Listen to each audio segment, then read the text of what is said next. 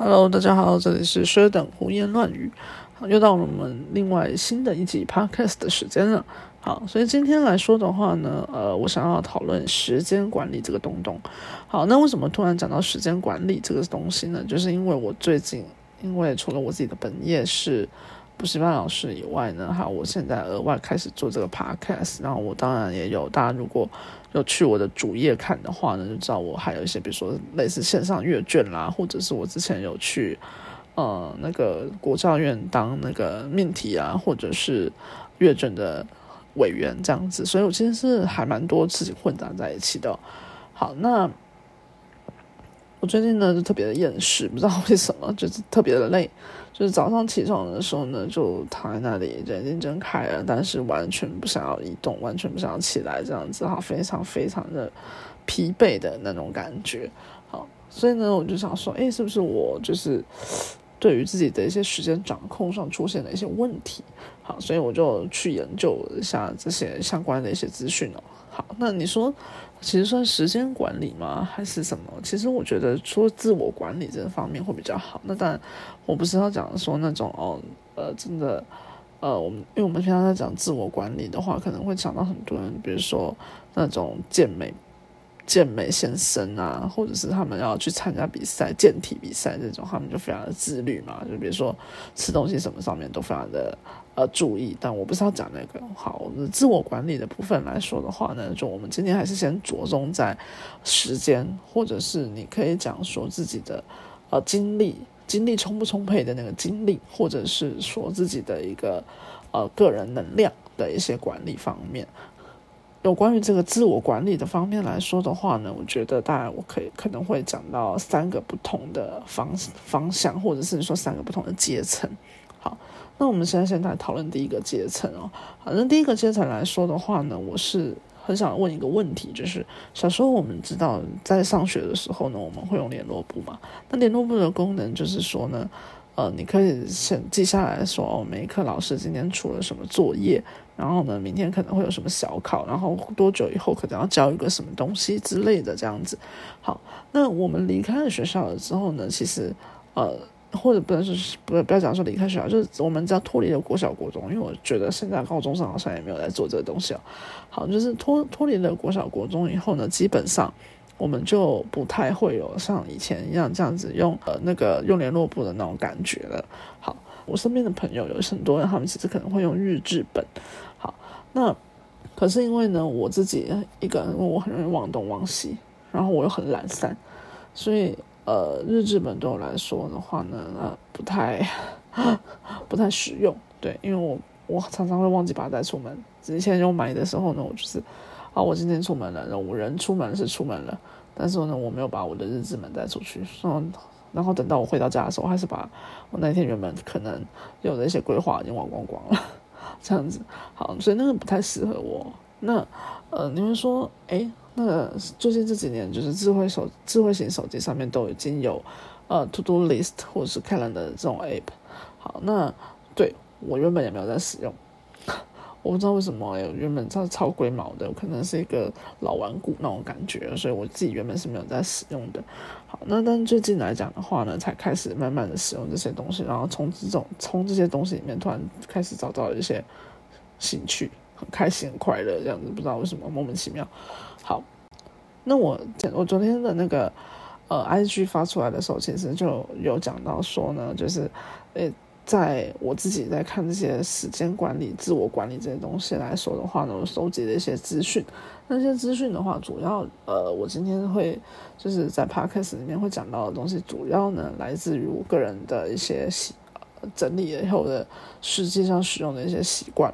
好，那那些呃实际上的这些理论，比较相对来说是理论性的，或者是初次提出来的呢，可能就是呃主要以两个 YouTuber 来讲。好，那是国外的 YouTuber。好，然后他们的学历都是剑桥，然后一个是男生叫阿里，一个是女生叫后里。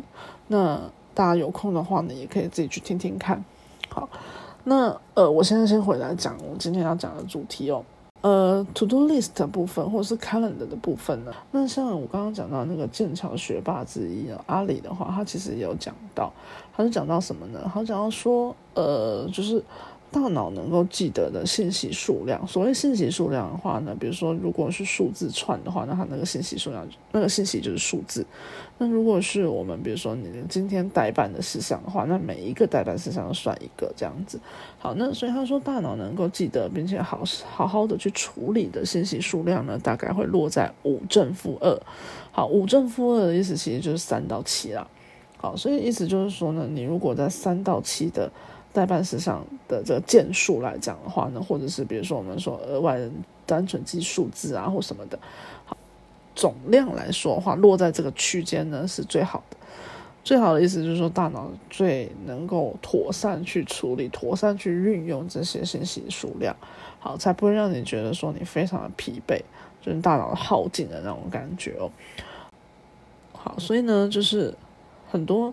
我原本很执着，说我想要用我自己的人脑记得的事情哦，我现在就会丢到 To Do List 或是 Calendar 里面去。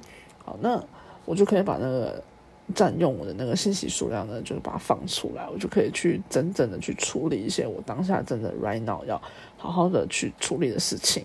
好，我就不用一直把我的一部分的脑感觉啊，把一部分的脑放在记得其他的事情上面。好，那这个是一个，那。呃，To Do List 来讲的话呢，我觉得有一个还蛮推荐的方式是，你可以在睡前就是写明天的代办事项。好，那就是你睡前的时候呢，先想一想说，我明天可能要做哪些事情啊，然后就把它列出来，这样子在你的 App 或是你用纸笔写下来也可以啊。啊，因为有些人毕竟还是到目前为止都还是比较喜欢纸笔的那种感觉嘛。那如果你个人会觉得说，哦，你前一天晚上写，那你晚上已经昏昏欲睡了，你怕你就是很多其实有有该做的事，但你会会遗漏掉的话呢？那我其实推荐的是，你可以早上的时候写，就是你早上起来了以后呢，先花个十到十五分钟，去把你今天一整天的待办事项，然后呢，哦，有没有需要特定的一些时间点的，好，然后呢，把它放进去。你的 calendar 或者是放到 to do list 里面，我觉得这是一个很棒的一个做法。好，那另外还有一个也要搭配的使用的，就是你在晚上的时候，你一整天过完了，好，你可以做一个一整天的检讨。好，那你检讨一下，说你今天原本所预定的这些代办事项呢，你有没有确实的去把它完成？那如果没有完成的话呢？没有完成的原因是什么？你要了解了你没有完成的原因了之后呢，你才你才能更进一步的去排定说你接下来要怎么去解决。所以这个是有关于那个代办事项的安排的部分哦。好，另外还有一个是，比如说。你你可能会问说啊，那你一整天你可能要安排几项代办事项啊，或什么什么之类的这样子，好才会有符合到呢，真的充分的使用了你的时间，或者充分的使用你自己个人的能量啊。好，那我觉得呢，你就是先抓一个大概，因为每个人毕竟不太一样。好，所以你先抓一个大概，你可能 maybe 从三到七这个数字里面找一个数字去排定那个。数量，比如说你一整天要办四项事情，那可是呢，结果你如果呢预先做完了的话，如果预先做完了的话呢，你可能会想说，哎，那我是不是可以超额去处理哦？那我觉得呢，这个是不需要的，就是你只需要先完成你自己预定规划那一天该做的事就好，不需要去超额处理别的事情。好，那我觉得的话呢，也不是说你真的完全没办法调整你每天排下去的那个事情的件数。好，但是我觉得呢，你先观察一个礼拜。为什么我说观察一个礼拜？因为你如果只看一一天的话，就是可能会缺乏这个全盘性的考虑哦。那如果你一个月来看的话呢，那我觉得那个时间就太浪费了，就是太拖延了。好，所以呢，最好的话呢，相对来说就是你在呃一个礼拜过完了以后呢，有一个大的检讨，就是像刚刚讲的，每天晚上有一个检讨。那呃。一个礼拜的话，就一个大检讨。反正这个大检讨的话呢，就是你可以就是去看说，哎，是不是这一整个礼拜你原本大概抓的这个呃代办事项的件数，你都可以完成，并且还有非常充裕的时间以及非常充裕的个人的精力。好，那你就可以在下一个礼拜的时候呢，就可以加上去你的代办事项。另外还有一个就是，呃，我发现呢，现在。大家很少做的一件事情，就是给予自己一定程度的奖励。什么意思？比如说小时候的话呢，你可能会做了呃比较好的表现了之后，你爸爸妈妈或者是老师啊，可能会给你鼓励啊，或者是给你一些呃小小的奖奖品之类的这种东西。好，但是我们呢，就是在成长到某个阶段以后呢，大家好像就忘记这件事情哦。好，那呃，所以我觉得呢。要能够让自己习惯，并且让自己很开心的去完成你自己原本的规划的话，其实可以搭配这个东西，搭配一定程度的奖励。那所谓一定程度的话呢，当然就是因人而异。那你说，哎，难道说你你做完的事情就去买东西吗？不是，就是不是这么，不是一定要这么物质上面的东西哦。比如说 To Do List 里面呢，可能它它的设计，比如说可能前面是一个。呃，圈圈啊，或是框框啊，那你做完了后，你就可以把它点掉啊，或者把它勾起来啊。好，或者是呢，有的人他他就是会直接把他原本的那个代办事项直接整行杠掉。好，这种呢，其实都算是一种自我鼓励的一个方式哦。好，因为这是在精神上是有一个满足感的，是有一个我觉得哦，我很棒，我把它完成了。那这个就是你要搭配一定程度的自我奖励。这个是一个正向循环，就是你给予自己的这个奖励了，自己鼓励了之后呢，你就是更愿意在明天的时候呢，会把你的代办事项完成。那还有一个就是，呃。你可能会看到说你的同事或者是你的同学一整天可以做很多很多的事情，然后你在看自己的代办事项，说说天哪，我一天的代办事项就三件，我会不会太废了？好，但是像两个学霸来讲的话呢，他们都讲到一个重点，就是不要跟他人比较，就是你不要在。呃，放放这些呃时间管理啊，或者是自我管理的时候呢，去跟别人做比较，你应该要做的就是相对来说专注在自己的身上，稳定自己的心情，好，然后呢再按照这个步骤的去做我们刚刚讲到的这些事，好，所以这是第一个部分。嘿嘿，大家听到这里的话呢，有空可以先去 IG 追踪一下我哟。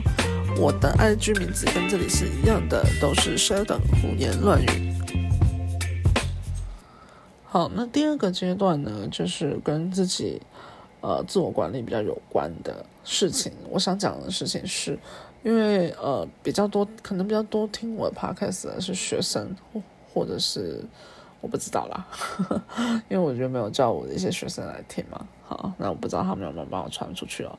总而言之呢，到第二阶段来说的话呢，我觉得，呃，有关于自我管理的这个部分，就是需要找到自己做事情的方式。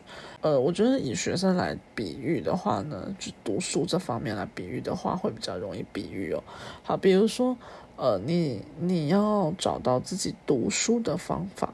什么叫读书的方法？比如说，你可能念书的时候呢，你要做笔记啊，那就是你你要是用。你要眼睛看嘛，然后你要用手把它写下来。好，所以呢，读书的时候的那个笔记，而且每个人做笔记的方式不太一样。比如说，有的人做笔记，他写的巨细靡遗，他就把所有他能够写下来的东西都写下来了。那有的人只写一个大略大纲，或者是有的人会用那种先制图的方式去写。好。那或者是有些人呢，他可能会在旁边偷偷画一些插画，然后呢，然后辅助自己记得这样。好，我觉得这些方式都是 OK 的。为什么？因为每个人，我刚刚讲的，每个人读书的方式不一样。而你自我管理能够做到最好的方式，就是你清楚的知道自己怎么样的方式是适合自己的。好，那这个的话呢，我觉得都需要一定的时间去，呃，去磨合、去研究一下下这样子。所以不是说哦，我适合的方式你就一定适合。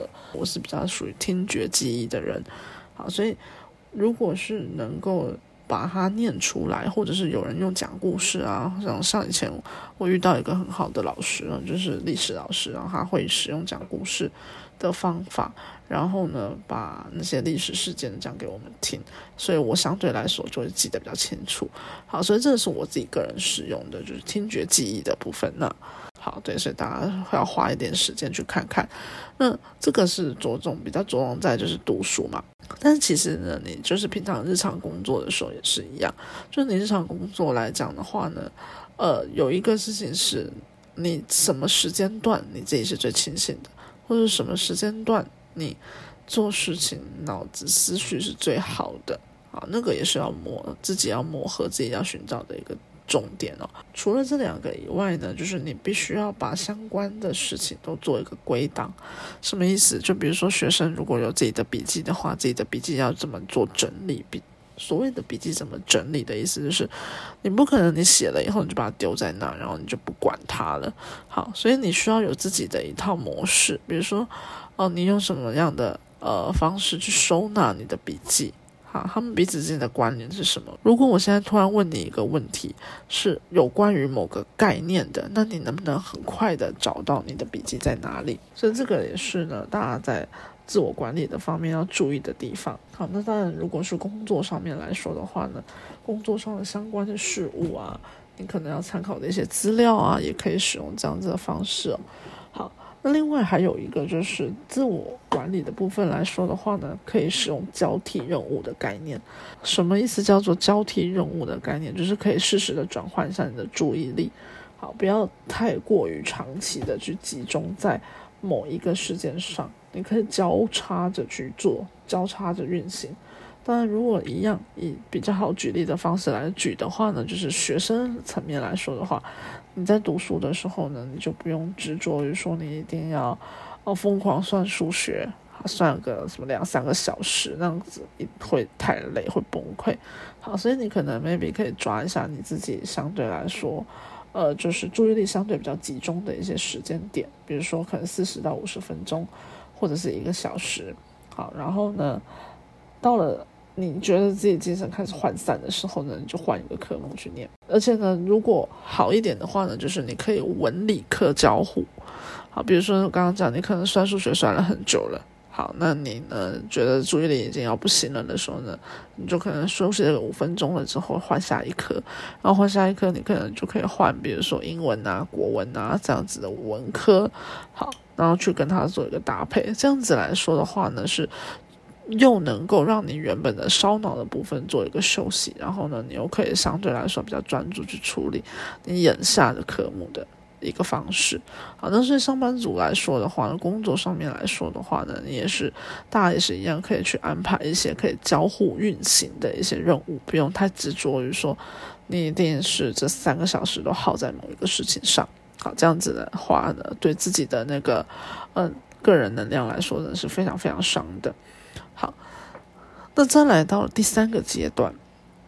第三个阶段来说的话呢，是我们老人家其实很常讲，就是你在处理事情的时候，要判断一下轻重缓急。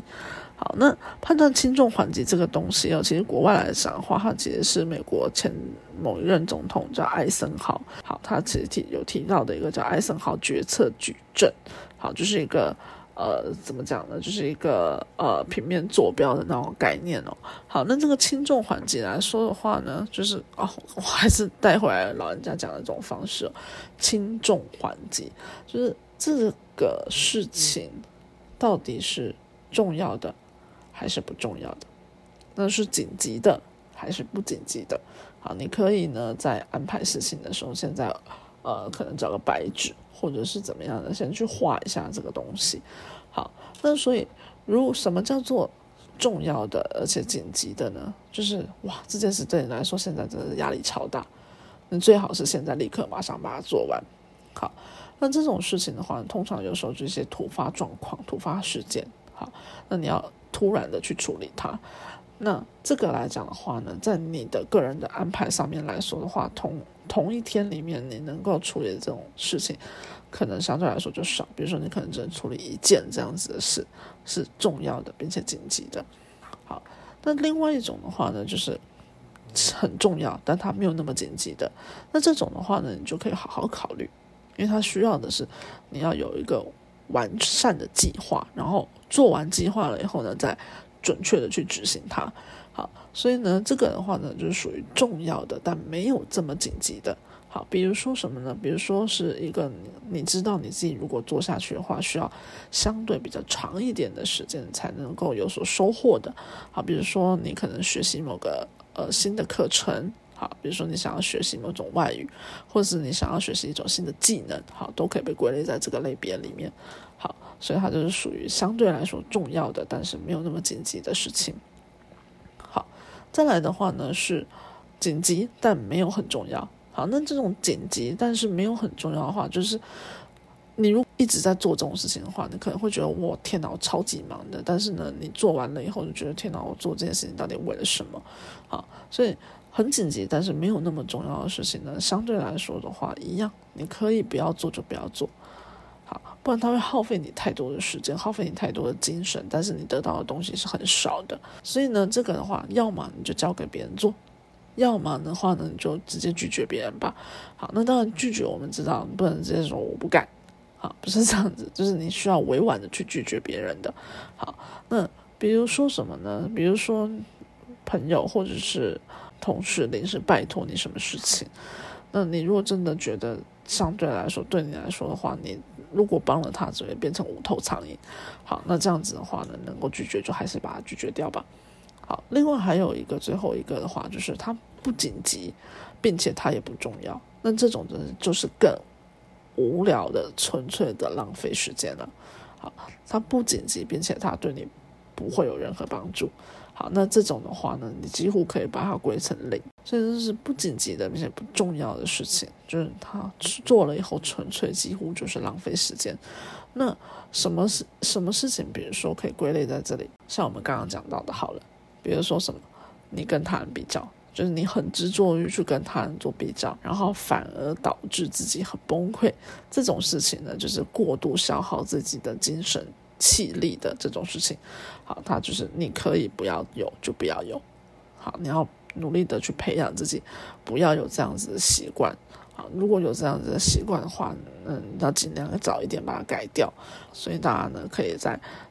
安排自己的代办事项的时候呢，先把它画在这个艾森豪决策矩阵上面。当然，老人家讲的就是轻重缓急。好，OK。那所以这个的话呢，就是我们今天讨论到的呢，就是呃三个有关于时间管理、精神管理、精力管理。的这种自我管理的一个方式，好，所以重复来讲的一次的话呢，就是第一阶段的话呢，你可以做的是 to do list 或者是 calendar，不用让你自己的脑消耗这么多的部分去记得一些可以有 app 或是可以有日志本帮你记得的事情。好，那完成了你自己的规划了之后，要会学会要检讨，还有一个呢，就是要给自己鼓励。好，那不要跟别人做比较。那第二个阶段来说的话呢，就是要找到自己读书以及做事的方式，找到自己读书以及做事的方式。好，那你在越短的时间之内摸索出相对于来相对于你自己来说最好的读书或处理事情的方式的话呢，那当然更棒。好，那还有一个就是可以交替你的任务，不要在呃一个很长的时间段里面呢去。呃，耗费你的太多的精气神在某同一个事情上，因为这样子真的非常非常的累。好，所以可以的话呢，要两到三件事情是交替运行的。再来最后一个的话，就是我们刚刚其实很快的讲到的，就是轻重缓急，又称艾森豪决策矩阵。好，那轻重缓急来讲的话呢，推荐大家真的是在做很多事情之前呢，可以先用这个方式去判断一下。那判断一下以后呢，你就可以知道你是不是要立刻把这个事情做完，还是你可以慢一点、有计划一点去把它做完，或者是你可以呢，就是交给别人去做，或偶尔做一做，或者是你这种事情尽量完全不要做。好，所以这是轻重缓急的部分，大家可以再去思考一下。好，那所以我们今天的 podcast 就到这里做一个结束了。那大家如果有问题的话呢，可以多多的使用连接跟我聊天，或者是说大家也可以有空的话呢，就去追踪一下我的 IG，我的 IG 跟这里的名字是一样的，都叫做 Sheldon 胡言乱语。好，那期待大家可以跟我讨论更多的事情哦，或者是也可以给我一些想法，让我知道后面的 podcast 我要录什么主题呢？就到这里喽，拜拜。